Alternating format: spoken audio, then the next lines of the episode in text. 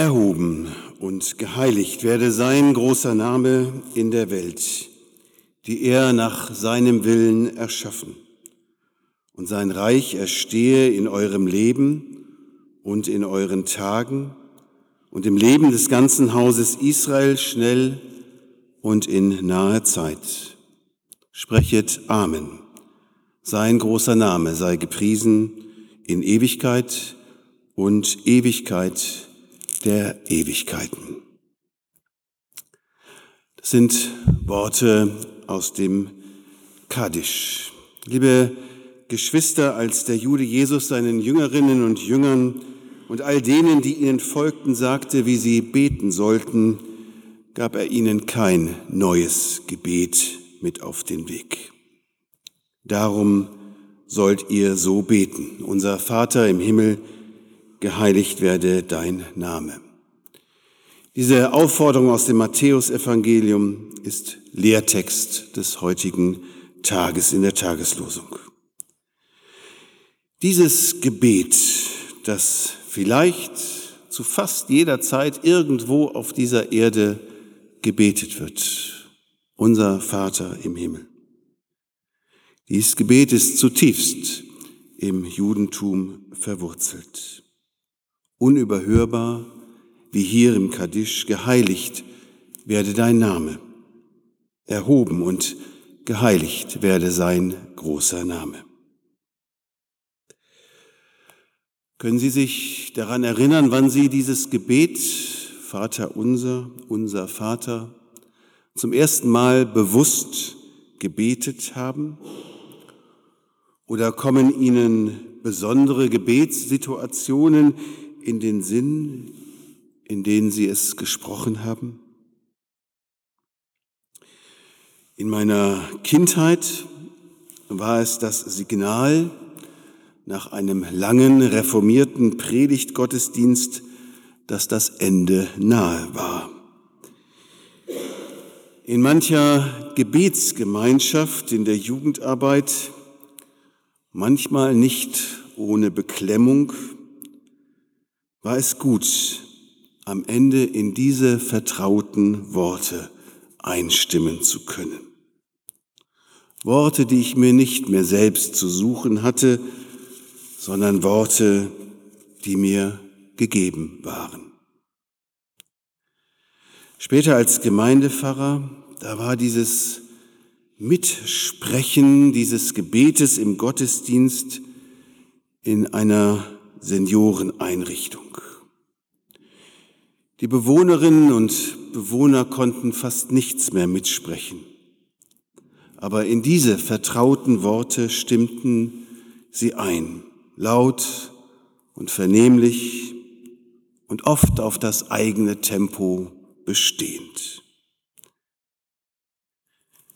Wie gut war es, diese Worte zu haben in so mancher Situation, wo mir die eigenen Worte fehlten. Am Sterbebett einer jungen Frau, in kaum auszuhaltender Trauersituation, der Beerdigung eines Kindes. Unser Vater, Karl Barth, an den wir in diesem Jahr in besonderer Weise erinnern, hat dazu gesagt, dass sich Gottes Vater sein nicht nach der Maßgabe menschlicher Vatererfahrung bestimmen ließe, mit denen wir ebenso oft ja auch scheitern, sondern nur umgekehrt, dass er so etwas ist wie Urbild allen Vaterseins. Er ist eben nicht mein irdischer Vater, sondern der Vater, der in den Himmeln wohnt. Radikal unterschieden und doch darf ich ihn so nennen, Vater.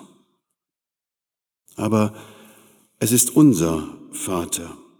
Das Wort mein oder ich kommt im ganzen Gebet nicht ein einziges Mal vor. Dieses Gebet stellt mich unmittelbar in eine Gemeinschaft.